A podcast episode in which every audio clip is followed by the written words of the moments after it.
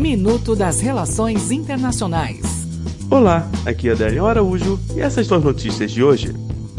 Tarifas. O presidente dos Estados Unidos, Donald Trump, afirmou nesta terça-feira que o país vai impor tarifas sobre 11 bilhões de dólares em produtos na União Europeia, um dia após o representante de comércio norte-americano propor uma lista de produtos como retaliação por subsídios europeus a aeronaves.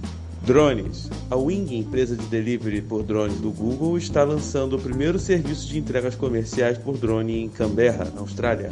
Após ter recebido a aprovação da autoridade de aviação do país, a empresa funciona em parceria com pequenos negócios locais, como cafés e farmácias, por exemplo, para realizar o envio de produtos em questão de minutos.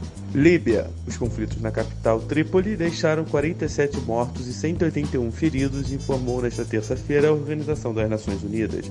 Os embates na cidade já duram pelo menos três dias. Até o próximo minuto. Enquanto isso, aproveite mais conteúdo no portal seire.news.